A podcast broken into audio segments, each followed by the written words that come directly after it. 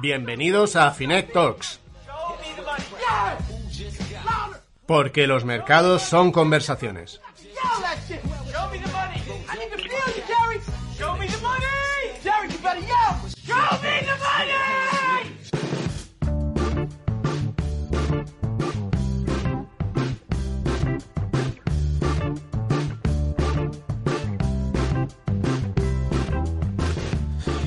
Sí, sí, las bolsas han subido mucho y desde mínimo, sí, eh, vaya rally. Esto, vamos, eh, no hay quien se lo crea.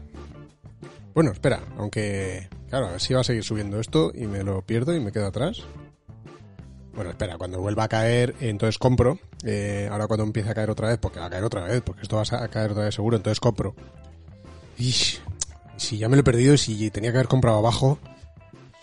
Bueno, no sé si te suenan este tipo de pensamientos. Imagino que sí, porque al final los seres humanos somos bastante parecidos y los que tenemos unos en la cabeza, pues los tenemos probablemente otros también. Pero es algo que nos pasa mucho con la inversión en mercados financieros. Este juego de las emociones.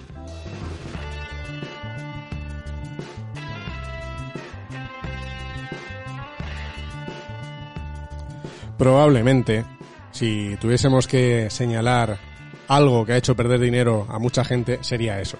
Sería las emociones. Sería dejarte contagiar por, por, la euforia cuando las bolsas suben. Entrar en, cuando la música ya está a tope, a punto de- de ponerse en silencio. Y al revés, no querer comprar cuando precisamente los precios son los más bajos, sino todo lo contrario, vender. De hecho, eso es lo que dicen las cifras que hacemos normalmente los inversores. Muchas veces compramos cuando ya todo está súper caro y vendemos en el peor momento, cuando todo está a precios de derribo.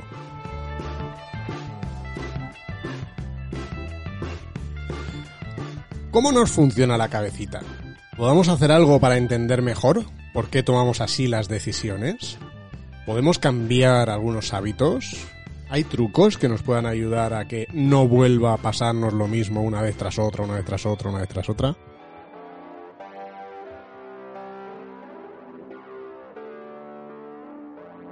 Pues quédate con nosotros, porque sí, hay formas de hacerlo para intentar autoayudarnos en este caso. Y tenemos con nosotros en este podcast a un super experto en, en las decisiones de los inversores, en el cerebro de los inversores. Quédate con nosotros porque vas a ver cómo puedes aprender a gestionar mejor tus emociones a la hora de invertir. Ya sabes que Finet Talks es un podcast que hacemos el equipo de contenidos de Finect, eh, pero que durante este tiempo todavía de confinamiento eh, solo escuchas las voces de Antonio Villanueva y la mía. Empezamos. ¿Qué tal, Antonio? Hola Vicente, ¿qué pasa? ¿Qué pasa? ¿Cómo estamos?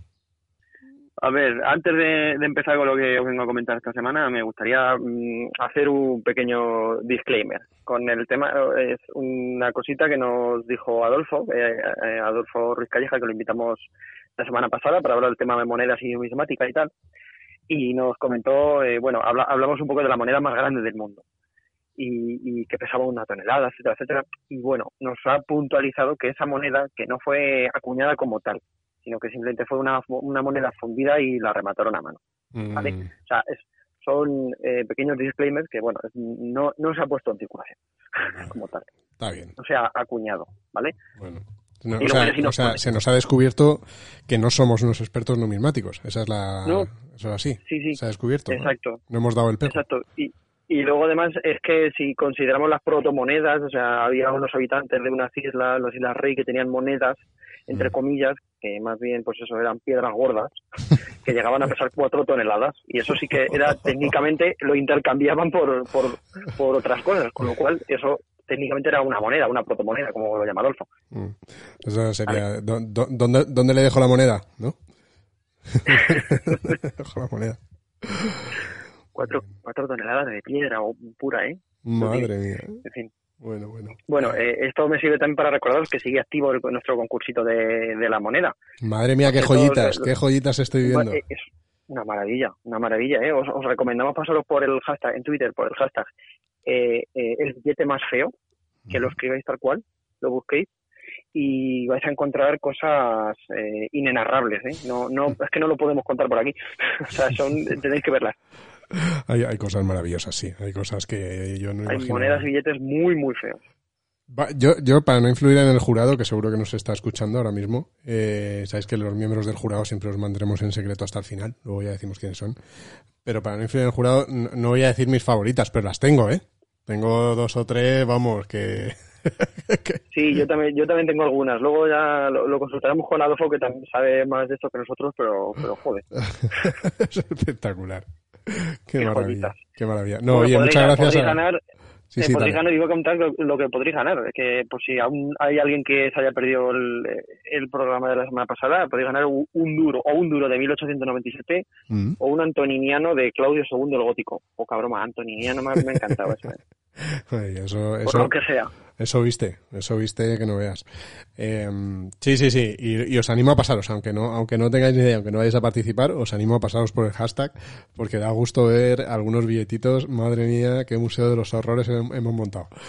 Pero nada, nada. Y, y gracias a todos los que estáis participando, ¿eh? que al final estos concursos, la idea es eso, es, es echarnos unas risas un rato eh, y, y compartir, en este caso, pues la moneda más fea. Ya sabéis que los anteriores concursos también han sido muy chulos y muy participativos, así que gracias a todos.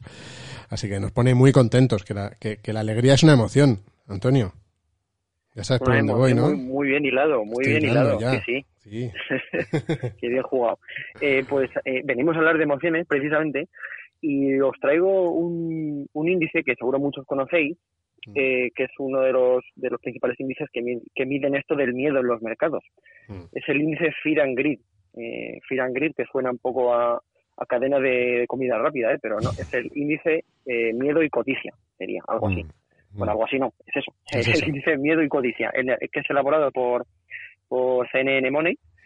Y bueno, pues es mm, suele ser mm, sirve de referencia pues para ver un poco cómo está, cómo pulsar un poco cómo están las emociones en los mercados de los inversores. Imagino que esto, Eh, suele- imagino que esto bebe de la famosa frase de Warren Buffett, ¿no? Que hay que ser eh, miedoso cuando otros sean codiciosos y codicioso cuando otros sean miedosos, ¿no? Que esa es su frase desde el punto de vista del mercado, ¿no? Esa, es, eh, es como decir haz lo contrario de lo que te pida el cuerpo, básicamente.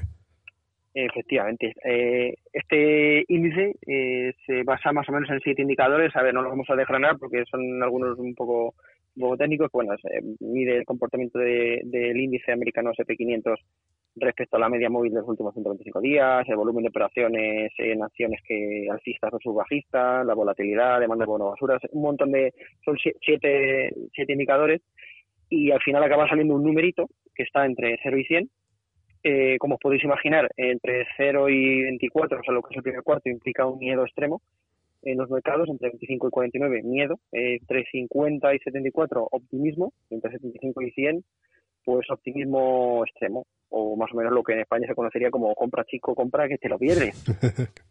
o me lo quitan de las manos. Exactamente. Hace, mira, hace tres meses, eh, a principios de marzo, antes incluso de las grandes caídas, estábamos ya en el 11, Mm. 11 de 100. Es un miedo, miedito. Mm. Ahora mismo, ahora mismo, Vicente, estamos en el 58. O sea, que la que, gente ya con las subidas que hemos ido viendo y tal se ha ido animando, ¿no? Pro- progresivamente. Exacto. Estamos muy cerca del medio, pero tirando más a la codicia y subiendo. Mm. O sea, un poco, un poco sería como estamos ahora mismo los españoles en el, en el desconfinamiento, ¿no? Yo vengo, vengo de comprar y sigo desinfectando los paquetes de Amazon, pero me voy a comprar, me voy a la terracita también ahora a tomarme un gin tonic en un rato. Un poco eso. Estamos eh, entre medias. Sí, bueno, está bien, está bien. La verdad es que estos indicadores hay un montón, ¿eh? O sea que eh, este que has traído está fenomenal y además recoge un montón de variables, como bien decías, pero, pero hay, hay, hay muchos y la, la realidad es que han funcionado una vez más en esta, en esta crisis, porque antes de que empezara la gran caída, la mayoría apuntaban en niveles muy altos. eh, y desde el rebote, o sea, en el rebote todos se fueron a mínimos y desde el rebote han ido mejorando. O sea, que es un indicador que, oye, dices, voy a invertir solo por lo que dicen los indicadores de sentimiento. Pues no. Pero eh, voy a tener en cuenta lo que dicen los indicadores de sentimiento. Pues eso parece interesante, ¿vale? Eso parece inteligente porque realmente dan pistas eh, importantes desde el punto de vista de, oye, identificar cuándo podemos estar cerca de un máximo, cerca de un mínimo y, en fin, eh, tener, tenerlo en cuenta desde el punto de vista de la construcción de la cartera. ¿Qué más? ¿Qué más? Eh, ¿Tú crees que la codicia está controlada de el número 58 sobre 100? ¿Tú crees que es la nueva, sería la nueva normalidad? O sea, ¿nos, ¿nos estamos viendo arriba pronto? ¿Es una falsa codicia? ¿Crees que va para arriba? ¿Va a caer? ¿Tú cómo lo ves? Yo creo que vamos a tener unos mercados bastante movidos y que todo va a ser muy brusco para arriba y para abajo. Y que mm, en la zona intermedia creo que va a ser de paso. Creo que vamos a estar oscilando todo el rato entre codicia y, y miedo en los próximos no sé si semanas, pero meses seguro, vamos, lo tengo bastante claro. Así que, bueno, iremos viendo, iremos viendo. Eh, ya sabes que de todas formas yo lo de intentar adivinar el suelo y el máximo lo llevo, lo llevo mal. Eh, yo intento tener una estrategia un poco pues, automática porque yo soy un gran seguidor de, de todo el tema de finanzas del comportamiento eh, y creo que, que las emociones todo el rato me ponen a prueba, ¿no? Entonces, si, si, si si estoy todo el rato peleándome, pues al final no estoy tranquilo. Yo quiero estar tranquilo invirtiendo, por eso, ¿no? Pero bueno, está bien. Dices, eh, ¿qué probabilidad hay de que si tengo un dinero extra y no lo quiero hacer periódico, eh, aproveche un momento de mm, eh, pesimismo total en mercado para invertir ahí? ¿Y qué tal me va? Pues te iría fenomenal, normalmente a lo largo del tiempo. salvo en, en cuestiones especiales y en mercados bajistas muy, muy largos. O sea que desde el punto de vista de inversión a largo plazo, eh, si lo compras, te lo grabas a fuego y, inviertes en ese momento de máximo pesimismo, tienes unas probabilidades altísimas de que te vaya muy bien. Claro, ¿qué pasa? ¿A quién, le apetece ahí, eh, Antonio? ¿Qué pasa? Claro. Y, luego también se puede confundir eso, eso que estás comentando, se puede confundir mucho con, otro tipo de miedo. O sea, vamos a hablar, por lo todos, todos tenemos claro el, el, miedo principal, que es el miedo a que caiga. El miedo a perder el miedo a perder. Eso lo tenemos muy claro y es lo que vamos a hablar con nuestro invitado luego después bastante, bastante en profundidad. Mm. Pero es que hay otro tipo de miedo, hay otro tipo de miedo que es eh, casi igual de peligroso como el miedo paralizante a, este, a no entrar en el mercado. Es el, el FOMO, el FOMO, Vicente. FOMO. No, no, no, no, no es el miedo a pegarse contra el pomo de la puerta y quedarse sin dientes. Este, te ha gustado, seguro. estaba, estaba, estaba escribiendo este chiste y digo, este es para Vicente. Ahí está, el veredicto. Ah, vale. Pensaba que ibas a meter risas, pero en fin. El, el FOMO ese, este no, no es eso, ¿eh? es el Fear of Missing Out. Eh, lo que se puede, el fear of missing out, el miedo, lo que se puede traducir al español como el, no sé, el MAPM, el miedo a perderse movida. Tendría que ser eso. Y esto, por, por entenderlo en la vida real, ¿algún ejemplo que en la vida real nos pueda pasar? Sí, a ver, eh, es el miedo opuesto. O sea, viene a ser el temor que el temor de que otros puedas tener, puedan tener experiencias satisfactorias en las que uno mismo no participa. ¿vale? Suele usarse mucho con las redes sociales, gente enganchada a ellas para no perderse nada, etcétera, etcétera. Mm. Ejemplos, pues a ver, por ejemplo, es el mismo tipo de miedo inconsciente que te lleva a comprar la lotería todas las navidades, eh, no vaya a ser a que al compañero ese de curro que odia le toque y te lo restregue los morros. Eso es para aclararnos. O sea, sería, dime, dime. Dime, no, no te, iba, a decir otro otro ejemplito rápido, pero coméntame. No, no, por ejemplo, eh, en la discoteca, ese momento que estás en, la discoteca se decía antes, bueno, en el sitio de donde vas a tomarte algo, que eh, son las 3 de la mañana, estás que te quieres ir a dormir, pues dices, macho, y si, y si me pierdo lo mejor de la fiesta, me voy a quedar, ¿no? Eh, por eso, ¿no? Por el miedo de perdértelo, irte y que luego te digan al día siguiente, ¡Hola, que te perdiste! Si luego nos fuimos a no sé dónde, nos lo pasamos fenomenal y vino no sé qué. No, ese sería también. Es, es exactamente a lo que iba ahora, Vicente. Es ah, el, miedo que te hace, el miedo que te hace salir un fin de semana solo porque un amigo tuyo te dice, oh, chaval, la que te perdiste la semana pasada. Fue brutal. Exacto. alguno, alguna hora estará soltando una lagrimilla con esa frase, lo de salir y perderse en fiestas. Era algo que se hacía antes. bueno, de todas formas, ese miedo, ese miedo me se cura cuando pasa de los 30, ¿eh? eh tranquilo, que el miedo, aunque el de, la lotería se va agudizando bastante, también te digo conforme creces. está bien, está bien. Pues sí, este es un miedo que ahora pues eh, eh, en los mercados se da sobre todo después de que ha empezado la recuperación de, después de un mercado bajista, ¿no? Porque de pronto... Hombre, este, este lo tenemos eh, a la orden del día ahora mismo. O sea, el ejemplo perfecto vuelve a ser mi colega este que insistió en invertir en Norwegian por miedo a perderse el subidón mm. que iba a pegar y que todavía seguimos esperando, por cierto. te lo dije, se lo digo desde aquí a mi amigo, te lo dije. ¿No, ¿no se ha disparado Norwegian todavía? Que va, tengo que aprovechar ahora, no va a ser que por lo que sea luego suba, ¿vale? le, le, meto la pullita desde aquí. Tu FOMO, tu FOMO ahora es. Eh, en fin, tenemos que lo importante es detectar este tipo de miedos antes que nos devoren por dentro, ya sea el, de, el del fear o el del grid, ¿vale? Muy bien. Un poco, un poco ese sería el resumen y supongo que es lo que habrás hablado con, con el invitado, ¿no? Sí, hemos hablado un montón de esto, porque como digo, mm, pues probablemente sea uno de los factores que más dinero nos hacen perder desde el punto de vista de la inversión. Es decir, que de pronto porque te asustas, eh, vendes demasiado pronto, eh, porque te vienes demasiado arriba por las subidas y qué bien, y tu vecino te dice cuánto está ganando, entras demasiado tarde. Y al final esto acaba provocando una dinámica en la cual eh, es estresante realmente para mucha gente. Y mucha gente, de hecho, acaba teniendo sensaciones negativas y dice, mira, esto de la inversión no es para mí, me he equivocado, tenía que haber seguido en el depósito de toda la vida eh, y no jugarme nada, ¿no? Así que yo creo que vamos a repasarlo con, con Pedro. Pedro Bermejo, eh, bueno, es el autor de un libro bastante recomendable que es El cerebro del inversor. Y vamos, yo he tenido suerte de compartir con él eh, varias charlas eh, sobre este tema y demás, y creo que es bien interesante. Así que si quieres analizar un poquito mejor la toma de decisiones, qué tenemos aquí dentro de, de la cabecita que nos hace eh, inclinarnos por la venta o por la compra en determinado momento, no, no te la pierdas que vamos con ella. Vamos con nuestra entrevista de la semana.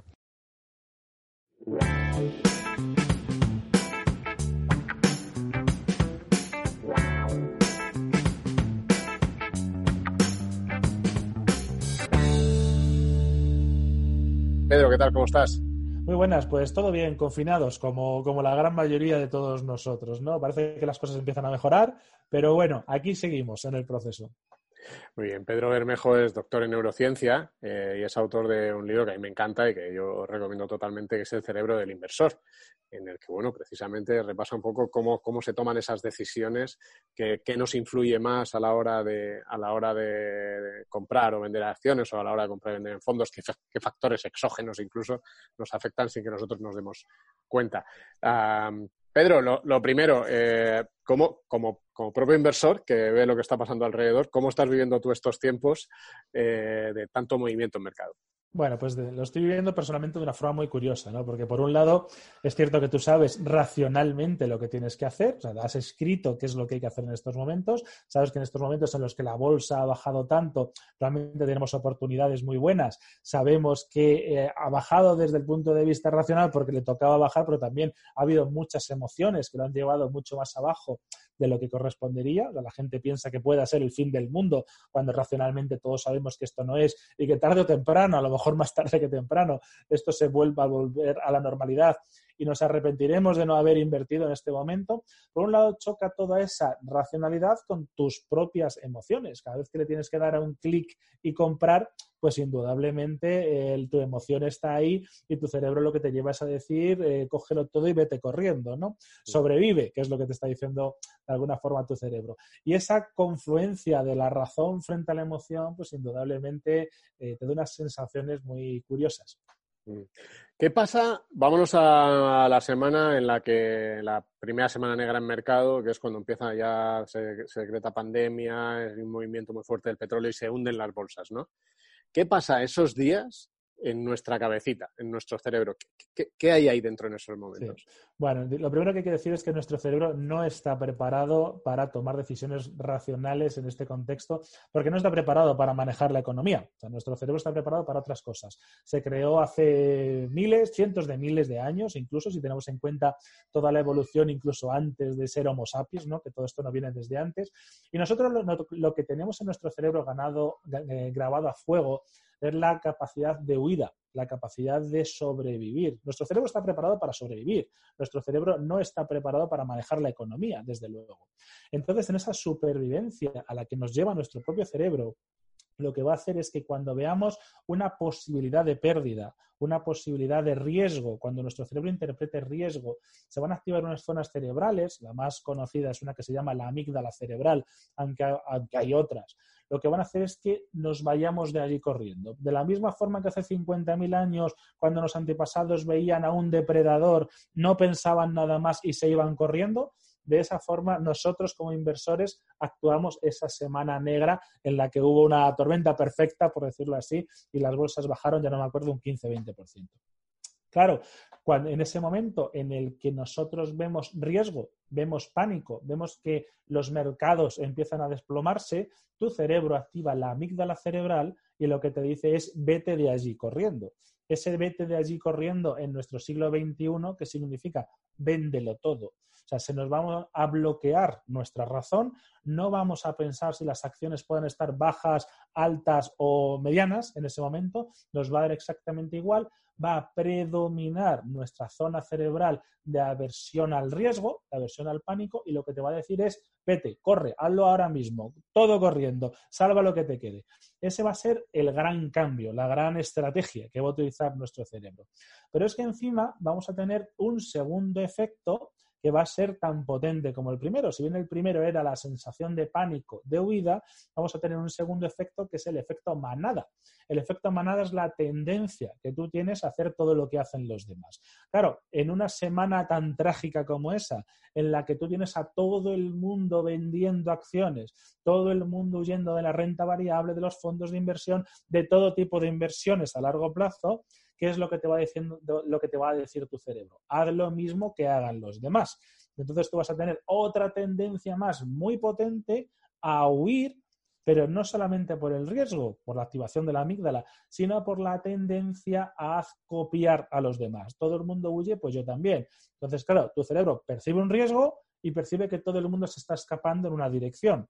Entonces tu cerebro se va a escapar en esa misma dirección, que es quitarte del medio, dejar de tener ese riesgo, venderlo todo. Y claro, racionalmente cuando tú pienses unas semanas después, pues lógicamente te vas a arrepentir. Mm. Hay, también una reacción, yo eh, comentándolo con mucha gente, ¿no? Estos días, sobre todo los días tan de fuertes caídas, que ahora hablaremos también de la recuperación, que seguro que hay cosas interesantes también, ¿no? Eh, que es que eh, mucha gente me decía, me quedo mirando la pantalla y soy incapaz de reaccionar. Veo que baja y baja y sigue bajando y sigue bajando y me quedo en shock. No tomo decisiones. Claro. ¿Por qué pasa eso?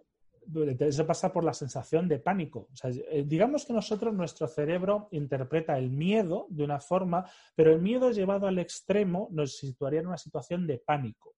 El pánico es una situación aguda. O sea, nadie te habrá dicho estoy absolutamente bloqueado sin capacidad para hacer nada durante dos meses. O sea, eso es imposible. O tú puedes estar bloqueado de forma aguda.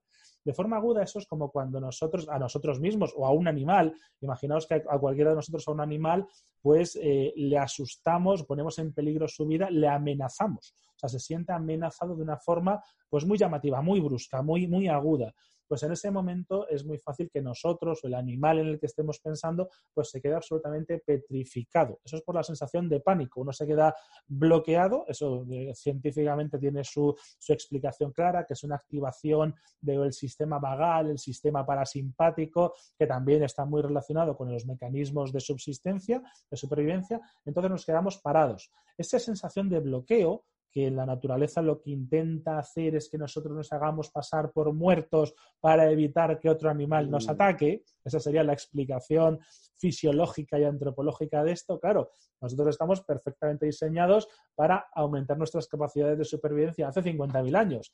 Hace 50.000 años te quedas bloqueado y el depredador te considera que estás muerto y tira para adelante. Y claro, tú te quedas bloqueado y eres absolutamente incapaz de tomar decisiones económicas, porque nuestro cerebro no está hecho para esto. Y esa activación del parasimpático, del vago, de todas estas estructuras cerebrales, lo que te va a hacer es incapaz, absolutamente incapaz, de tomar situaciones en momentos de pánico. Pero esa situación de momento de pánico es aguda. O sea, nadie está en esa situación tres meses seguidos sin poder reaccionar. Mm. Claro, cuando ya respondes, cuando ya puedes reaccionar, pues ya se ha pasado ese momento que sería el momento idóneo para hacer las compras. Yo, yo, hay una curiosidad que no sé si tiene. Por, eh, el hecho de que las cotizaciones cuando caen sean rojas, ¿tiene alguna conexión también con nuestro cerebro ahí, no? Porque al final es una alerta, ¿no? Es una. Es, es, una alerta, claro. De hecho, una gran exposición al rojo se ha demostrado, eh, lo que hace es que se, ha visto que nuestro cerebro funciona de forma distinta. Nuestro cerebro lo que intenta, lo que hace al ver el rojo, por decirlo así, tendría que ver antropológicamente con la sangre, ¿no? Lógicamente. Entonces, cuando tú te sometes al rojo, lo que intentas es irte corriendo, irte corriendo, te aumenta la impulsividad, te aumenta la huida. De hecho, con esa impulsividad ya se juega mucho en marketing. Todas las compañías de comida rápida utilizan el rojo de una forma u otra, o la gran mayoría utilizan el rojo para volverte más impulsivo. Te pones, salvo el McDonald's que lo ha cambiado ahora, si te pones con el resto, pues prácticamente todas utilizan el rojo. Eso es para volverte más impulsivo, para tomar una decisión más rápida. Claro, en este contexto el de pánico, de seguir a los demás, de querer vender, si encima te vuelven más impulsivo porque te someten a todo rojo, pues van a potenciar todavía más esa tendencia a vender, me lo quito del medio y me olvido de problemas. Mm. ¿Y, cuánto y cómo nos influyen las típicas, em, eh, los típicos mensajes o titulares que vemos de expertos eh, de mercado que de pronto dicen, eh, esta vez sí que es diferente, esto se va a desplomar un 50%, esto se va a hundir todavía más en esos momentos. ¿Eso de, qué manera nos influye? Pues nos, nos, influye desde el punto de vista catastrófico. O sea, si nosotros pensamos en lo que ha pasado en los últimos, nos vamos a 100 años de mercados bursátiles, nunca ha sido diferente. O sea, nunca ha venido una invasión extraterrestre y ha destruido por completo la humanidad. Por Dios, no es así. Indudablemente ahora tampoco, pues tenemos el coronavirus, será una catástrofe económica, por supuesto, nadie va a decir que no, pero nos vamos a recuperar y nos vamos a recuperar igual que en la gran crisis de 2008, que yo no sé cuánto bajaríamos entonces y ahora, pero tampoco debemos ir muy, muy lejos, o la crisis de 2002, o la .com, o la punto lo que sea. O sea, más o menos es igual y todos los años o cada ciertos años pasan cosas. Claro, cada vez que te dicen a ti, esta vez es diferente, es el fin del capitalismo, estamos ante un periodo de pandemia mundial que vamos a morir todos, pues indudablemente en un contexto como el que estamos va a aumentar nuestra emocionalidad y vamos a tomar decisiones mucho más bruscas y por supuesto nos vamos a arrepentir. De hecho, los periodistas muchas veces utilizáis términos que eh, van a potenciar eso. O sea, sois, sois en parte culpables de todo esto, claro. O sea, nadie dice, sí, sí, nadie dice, eh, o, sea, o todo el mundo dice, por ejemplo, la bolsa se ha desplomado un 5%. Nadie te dice la temperatura se ha desplomado un 5% y hemos pasado de 40 a 38 grados. Eso no te lo dice nadie. Pero ese tipo de palabras por supuesto que están generando una mayor emocionalidad y al final lo que vas a hacer es que tomes decisiones que son más impulsivas y son decisiones que lógicamente mm, se suelen asociar con mayores errores.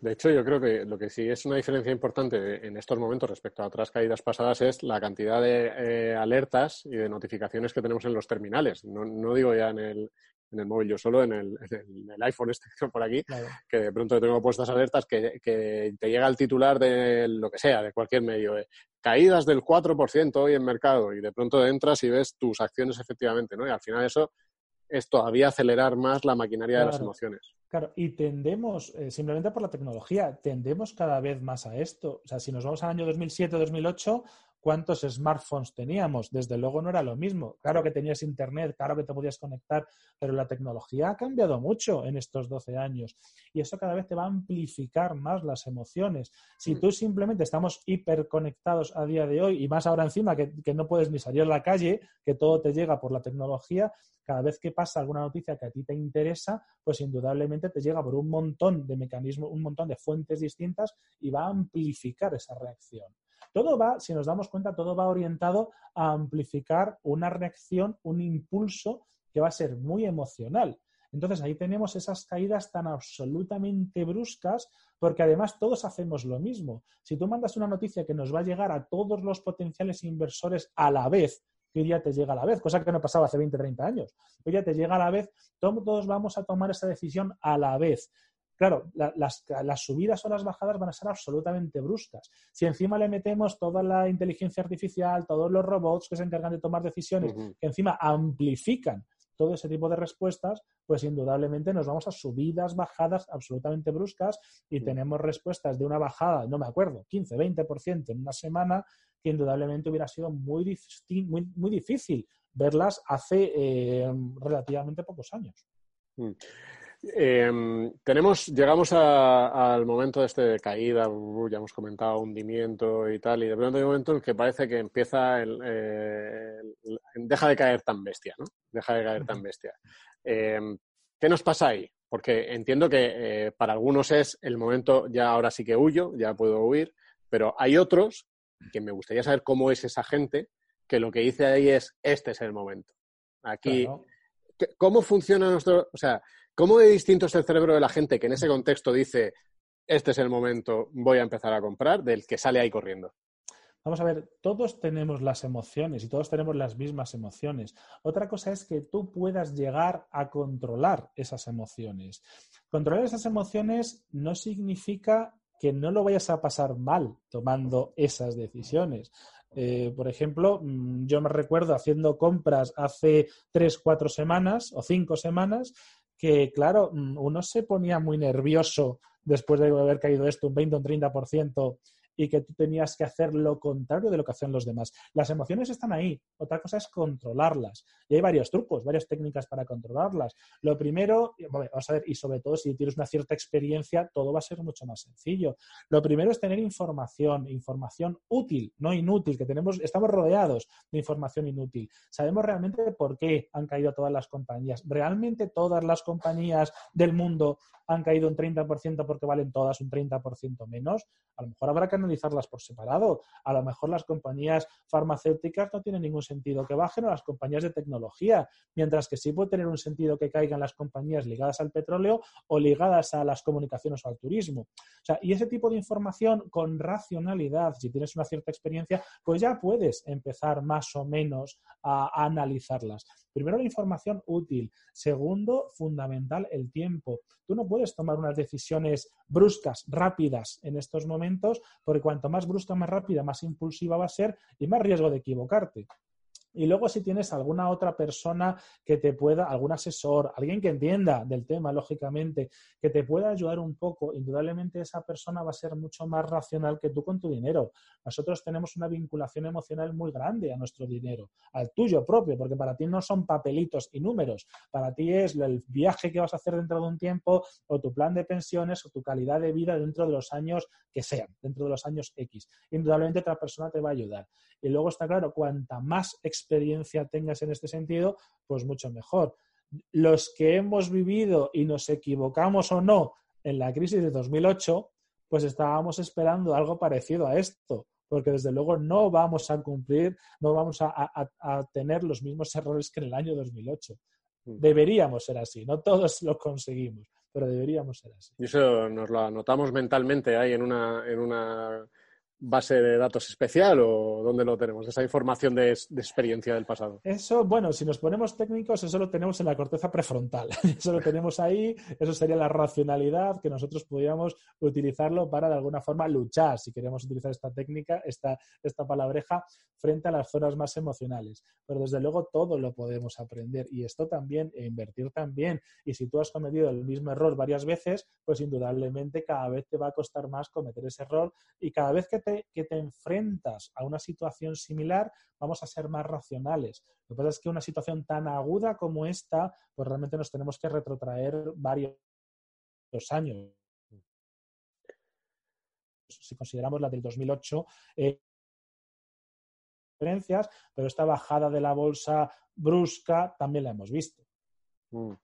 Eh, has comentado antes el tema de los asesores o alguien que te, eche una mano en, en, esos momentos y tal. Claro, aquí hay dos cosas. Él no, se ve tan afectado porque al final él, aparte de la propia emoción, también se puede arriesgar a perder clientes en ese momento dado, ¿no? Con la que va teniendo un sesgo adicional. Indudablemente, indudablemente ellos pueden perder clientes. Lo idóneo sería, que es muy complicado, lo idóneo sería que el cliente supiese más o menos si es el momento o no es el momento para invertir.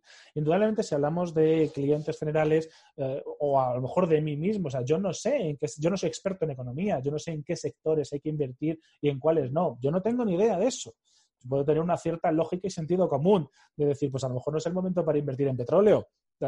Una cierta lógica común.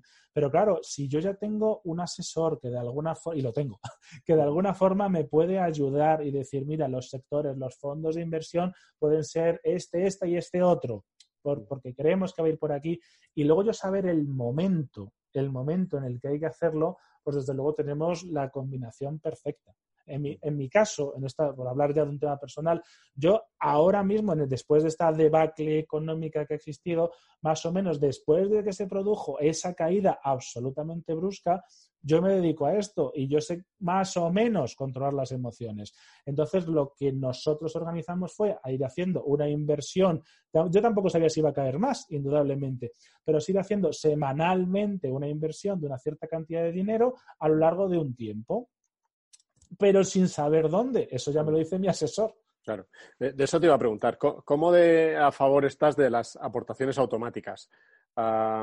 porque efectivamente, eh, desde el punto de vista de controlar las emociones, lo mejor es dejarlas totalmente fuera de la partida. Y eso, si un día que haces el plan dices, mira, pues el día uno de cada mes, eh, eh, lo que pueda, cada uno en su casa lo, que pueda. ¿Estás a, favor de esto o no? Estoy a favor de esto porque es de una forma absolutamente buena de quitarte las emociones del medio. Otra cosa es que eso se pueda mejorar todavía. Indudablemente, si yo te voy a hacer una aportación todos los días, uno de cada mes, y simplemente deja automático determinadas premisas como si esta vez, el día uno de este mes, eh, la bolsa o el mercado de valores donde yo estoy invirtiendo ha bajado un tanto por ciento respecto al mes anterior, pues simplemente me doblas la inversión. O si ha bajado tanto, me triplicas la inversión. O si ha subido tanto, este mes automáticamente no voy a invertir.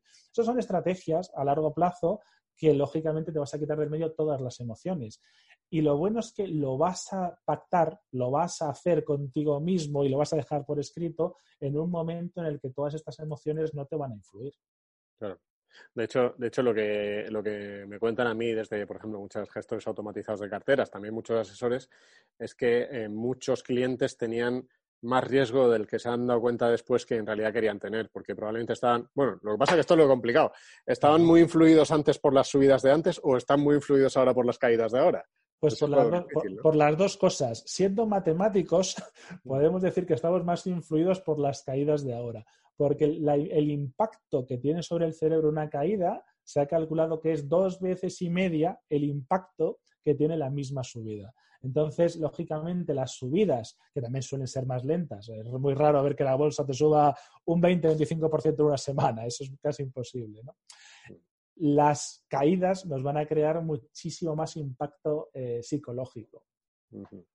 Ah, para ir terminando, em, por ejemplo, ahora tenemos muchos seguidores que, invierten en, fondos value, ¿vale? Que, durante estas caídas, de hecho, incluso no lo han hecho, lo han hecho un poco peor incluso que, el mercado, ¿no? Y ahí, aunque invierten en gestores muy contrastados, claro, no ven los resultados, ¿no?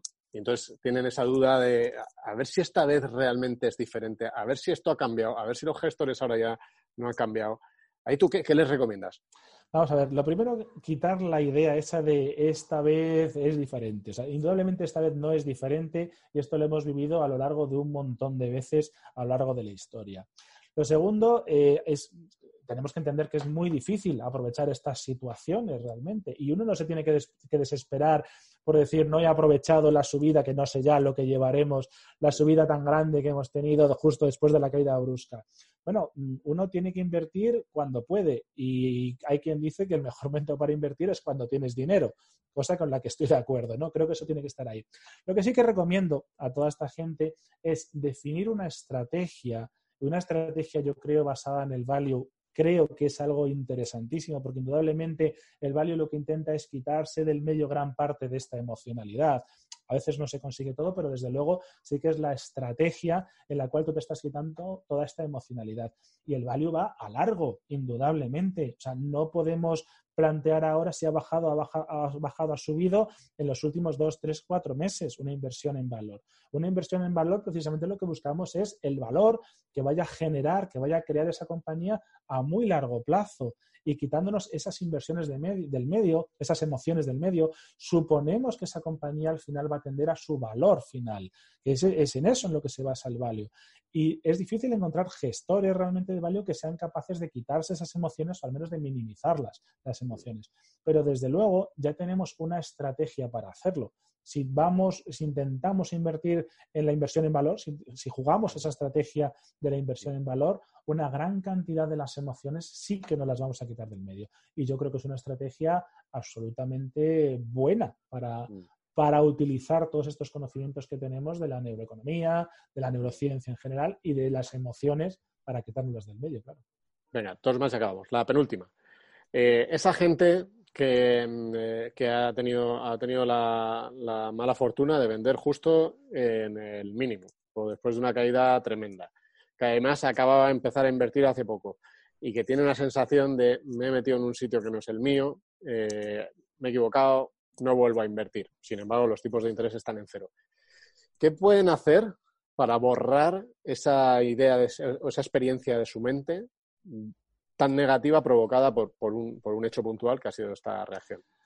Borrar una experiencia, una pérdida, como ha sido, o sea, no hay, palabras, porque indudablemente ha habido gente que ha perdido mucho dinero.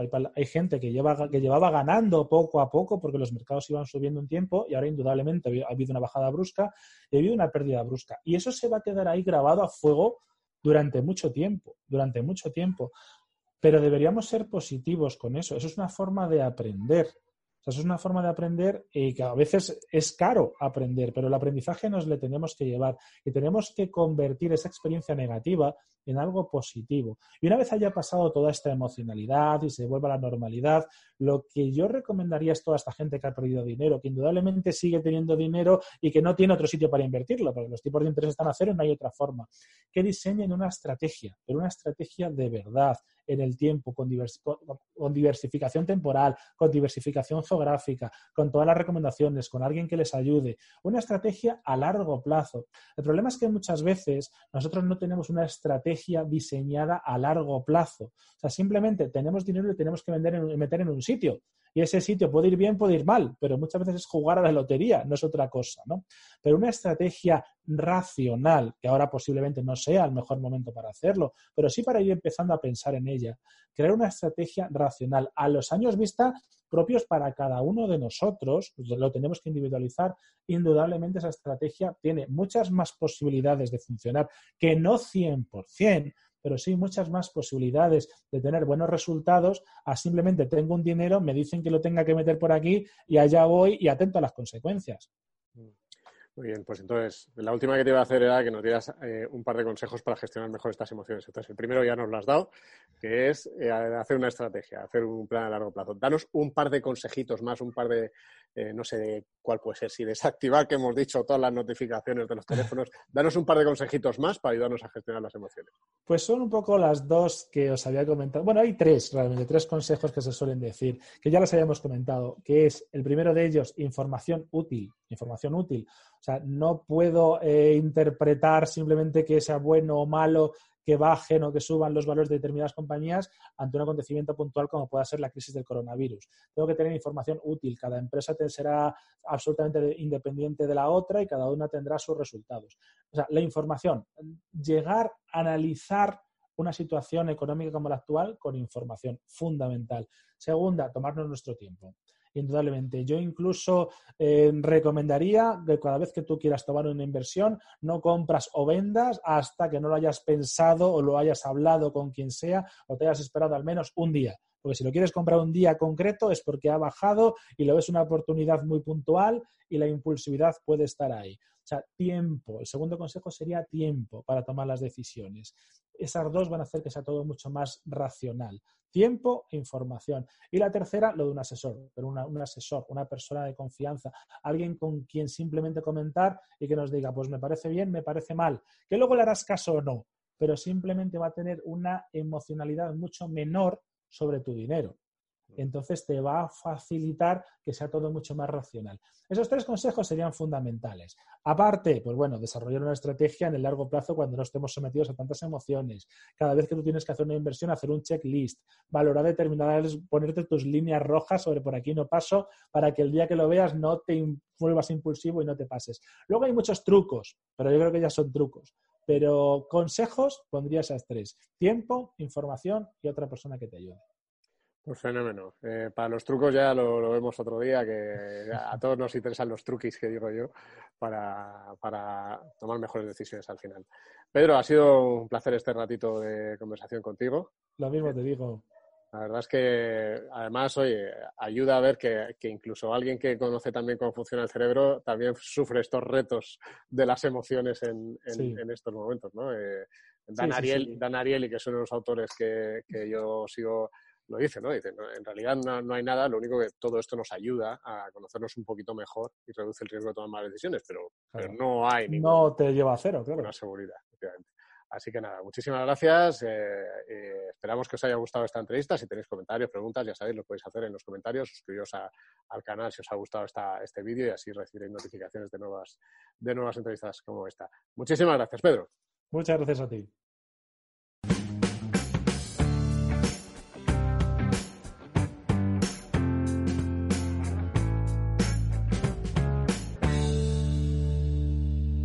Bueno, Antonio, ¿qué preguntitas tenemos esta semana? Que ya sabes que aquí ahora, después de la entrevista, siempre traemos esas preguntas que puedan ser interesantes que nos han hecho los usuarios a través de Finet.com. Pues mira, te traigo una, una preguntilla que nos hicieron eh, en nuestra web, en el apartado finet.com barra preguntas y es, acerca precisamente de la gestión del riesgo y de cómo aguantar mejor las pérdidas. A ver, te la, te la voy a leer, es un poco larga, la voy a intentar resumir, pero seguramente muchos os sentiréis identificados, ¿vale? Vale. Dice, dice así, mi pregunta va en la siguiente dirección, en dirección, no sé cómo hacer para aguantar mejor las pérdidas. Tengo muy mal perder y muy poco estómago, muy poca inteligencia emocional. Tengo desde hace bastante la psicología típica del inversor novato, vender cuando ha bajado y comprar cuando ha subido. Me ha pasado que varias veces, con fondos de inversión, con acciones, eh, con criptomonedas. Aunque he conseguido limitar pérdidas, mis operaciones han sido malas o desastrosas. Soy un peligro. Bueno, no será para nada. a punto de situación mía, no que lo, no que lo escriba él. Dice, no sé cómo solucionarlo, la verdad. Eh, leo noticias económicas, etcétera, etcétera, y, las, las, ideas las conozco a nivel superficial, pero luego llegan las pérdidas y no tengo aguante. Le he cogido como miedo al mercado. es complejo, ¿eh? Eh, y eso seguramente muchos aquí nos hemos visto, si no todos, eh, una buena parte nos hemos visto, vamos, identificados aquí. Y mm. nos vemos identificados recurrentemente también. Vamos, eh, fíjate que, es lo que hemos hablado, estado hablando con Pedro. o sea, si, si, si le hubiera tenido que poner a Pedro una pregunta para hablar de la entrevista, le habría puesto esta y le habría dejado hablar. Porque, porque resume bastante bien ¿no? todo lo que hemos venido comentando es eh, Pedro ya te lo ha contestado en la entrevista, pero eh, aquí hemos tenido un par de, asesores que nos han respondido también en, en la web, uh -huh. respondido este, a esta persona y han dicho, vienen a decir un poco lo que más o menos sabemos, pero es difícil, no es tan fácil de aplicar. Mm. Técnicamente es fácil, pero claro, luego hay que controlarse. Pero lo primero es uno, fijarse un objetivo. Fijas un objetivo a largo plazo para dotar el sentido a, su inversión, a tu inversión. Lo que le ha comentado Francisco Martínez de, de Mm. Eh, obviamente debes abordar el asunto de manera diferente como lo has hecho hasta ahora y pensar diferente. Eh, te ayudará a controlar tus impulsos si los asocias eh, con pérdidas. Ahora estos dos conceptos han sido sinónimos para ti, le ha comentado. Mm. por otro lado, importante también conocer tu grado de aversión al riesgo para diseñar cartera acorde con tu perfil porque no tiene sentido si no eres capaz de soportar volatilidades, eh, inviertes 100% en renta variable, eso es, eso es lógico. Claro. Eh, es lógico que cada uno tiene una tolerancia distinta al riesgo no, eh, hay que conocerse uno mismo, es lo principal. Mm. Y luego, por otro lado, Miguel Camiña de Mi Capital le he dicho, eh, eh, bueno, eh, lo más sencillo sería ir de la mano también, la recomendable, de la mano de un experto que te ayude a pasar esos movimientos bajistas. Mm. O sea, una persona, un elemento externo, como puede ser un asesor financiero, que también, la verdad es que puede ayudar bastante, ¿no? Si no te, si te conoces de mismo y no te sabes controlar, entre comillas, pues, pues siempre viene la figura de un agente externo que te controle, entre comillas, y te mm. asesore. Totalmente. vamos, de hecho, una vez más, son consejos muy parecidos a los que ha dado Pedro en la, en la entrevista, ¿no? Yo aquí le, he hecho una pregunta a Pedro que, que mm, voy a, explicar un poco por qué, ¿no? Eh, eh, realmente. Pedro, a, bronca al invitado posterior está feo eso, ¿eh? No, no, no, no, no, no, digo por qué, no, la, la, al revés. Eh, eh, digo, ¿por qué a veces el, eh, claro, ideal tener un asesor. Asesor que sea frío, que conozca bien tu cartera, desde luego. O sea, eh, como bien ha dicho Pedro, él lo tiene, yo también. Eh, con lo cual, eh, básico. Pero hay que tener en cuenta una cosa también desde el punto de vista del asesor, que es que a la persona que te ayuda también le afectan las emociones. Entonces, si tú te conviertes en un cliente que, te- que es súper nervioso, que, que reacciona eh, eh, eufóricamente en los momentos buenos, que reacciona de una manera catastrofista en los malos, al final vas a generar en el asesor eh, una alteración, porque claro, él no quiere perderte como cliente. Sin embargo, eh, por tus propias reacciones, eh, le, le- le va. Hay, una anécdota muy interesante que cuenta Dan, Dan Ariely, que bueno, ya, ya he hablado varias veces de él aquí, así que no voy a seguir eh, de- describiéndole, pero que cuenta en su libro traducido al español como Las trampas del deseo en la introducción, ¿no? Que él dice que cuando él, eh, tuvo un problema, eh, ingresó en una unidad de quemados, entonces le cambiaban las vendas eh, frecuentemente y se las cambiaban de tirón, ¿no? O sea, la enfermera le quitaba las vendas de tirón y él le preguntó y le dijo, ¿por qué me las quitas así? Ella dijo, pues hombre, pues para que, para que te duela menos. Dijo, hombre, me duele menos tiempo, pero me duele más. Eh, entonces hizo una, una encuesta a los compañeros de la unidad de quemados y todos ellos preferían que le quitaran la, la venda despacio antes que fuerte, aunque durara un poco más. Y un poco la- el resultado de la investigación era que, claro, para la persona que no tenía el dolor, eh, era mucho mejor, mucho más rápido. Para ella sí que era, hacía en dos segundos le quitaba la venda y se olvidaba de ese sufrimiento que a ella le ocasionaba el dolor del de al lado, ¿no? Entonces quiero decir que eh, desde el punto de vista de la gestión de las emociones influyen las tuyas, pero también influyen las del el profesional que tienes al lado, ¿no? Es una cosa que hay que tener en cuenta y que a mí me es de, es de estos temas que en los que me gusta mucho profundizar, porque veo que, que hay muchas opciones ahí, hay que tener también una relación muy muy clara, con un plan muy establecido, también con tu asesor para, oye, para tenerlo claro, ¿eh? O sea que, bueno, en fin, no sé si me he enrollado mucho, pero, pero es interesante ese caso de, de Ariely para ver a veces cómo las emociones de los que tenemos al lado también nos afectan en, en, en nuestro propio, en nuestras propias circunstancias. O sea que, por ahí. Em, Aquí lo, lo importante, más allá de no asesor, no sé qué, es tener un plan. Es- te, puede venir, te puede venir muy bien si te lo hace un asesor, si te olvidas, etcétera, etcétera, también te lo puedes hacer tú, pero lo importante, lo importante clarísimamente es tener unos, un plan para saber a qué atenerte mm, y conocer, primero conocerte mismo y en base a eso eh, a trazar ese plan mm. para, para no saltar por los aires cuando, cuando todo se venga abajo. Exacto. Eh, y ese plan por escrito a ser posible y en un sitio que puedas ir y, mirarlo en los momentos buenos y en los momentos malos, en todos. Fíjate, a, a mí, eh, fíjate que yo le llevo dando vueltas a esto, ¿eh? Eh, tiempo. Y a mí las emociones me atrapan igual que a cualquiera. Así que es verdad que como soy tan consciente de, ese impacto que tienen en mí mismo, al final ya voy poniéndome eh, barreras. Eh, pero vamos, la, mejor sin duda, automatizar. sin duda, automatizar. Es que además sabes que hay veces que aunque aciertes, porque si lo ves desde el punto de vista de emoción y decisión, parece que has acertado, luego amplías un poco en la franja temporal y igual te has equivocado. ¿Eh? O sea, que es que, eh, por ejemplo, imagínate que, que de- decides vender en un momento dado y efectivamente viene una caída. Pero después hay una recuperación tremenda y tú te la has perdido. Pues a lo mejor te has equivocado, aunque parecía que habías acertado por vender antes de la caída. O sea que bueno, hay que tener ahí esa parte muy importante en cuenta y nada, eso. Yo totalmente de acuerdo contigo, tener un plan. Pero vamos, un plan en la inversión y es, seguramente es eh, un, un, consejo muy similar o, o idéntico al que te hayan dado si pues eh, si te has propuesto otras metas en tu vida, adelgazar, dejar de pro- procrastinar, etcétera, etcétera.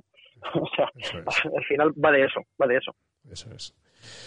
Muy bien, pues este, yo creo que con esto ya estaría, ¿no? Ya nos faltaría la cancioncita, ¿no? De nuestra de la semana. Bueno, no hemos dicho el, el, el número al que pueden mandarnos notas de audio para con preguntas o con comentarios o con lo que queráis. Que además de comentar en las distintas redes y en el propio iBox, pues, pues podéis hacerlo donde queráis. ¿Tienes por ahí el número, Antonio?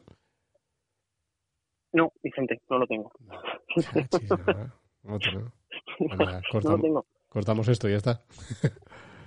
no lo tengo. ¿Te imaginas así de repente? No, hombre, no, que claro, sí lo tengo. Y, y, tú lo tienes apuntado por, por, por 40. Pues una, la, apunta, bueno, no, por 40 no, por 37 va a ser esta vez, porque son 37 programas, pues 37 veces que lo has apuntado. Ya llevamos 37. Sí, sí. Tenemos que hacer algo eh, cuando lleguemos al año, ¿eh? Cuando, cuando Cuando lleguemos- lleguemos a- al 39, algo así, una cosa random, un número súper random. Yo, yo soy muy de celebrar números random, porque sí. Ah, Está bien. Vale, vale. Pues venga, dinos el teléfono.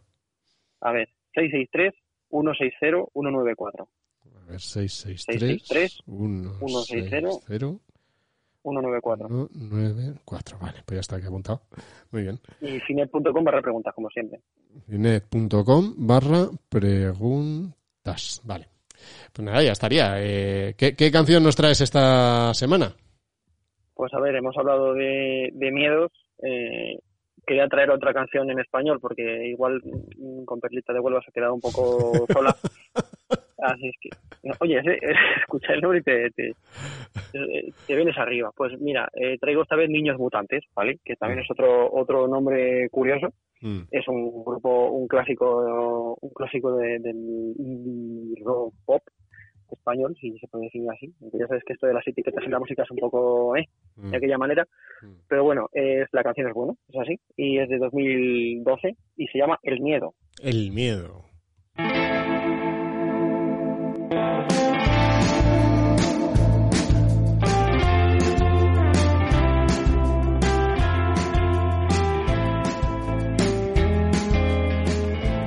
Buen arranque, ¿eh?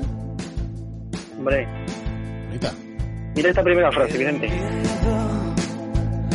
El miedo primero paraliza, congela tu sonrisa y te hunde los pies en cemento. Fíjate, ¿eh? Viene fenomenal. Ta- Tal cual, tal cual. Bueno, pues aquí os lo dejo, esta cancioncita, para que la escuchéis luego entera cuando podáis. Porque motiva bastante, motiva bastante escucharla y eres un poco más consciente de, de, de- de quién eres, como tal. Yo me voy a hacer hasta un comentario de texto, ¿eh? Eh, pues He empezado escuchando la letra y, y me mola mucho. Muy bien, pues os dejamos esta semana con El miedo de niños mutantes. Muchas gracias a todos por estar ahí. Gracias Antonio por traernos estos temazos. Ya que nos seguimos escuchando la próxima semana.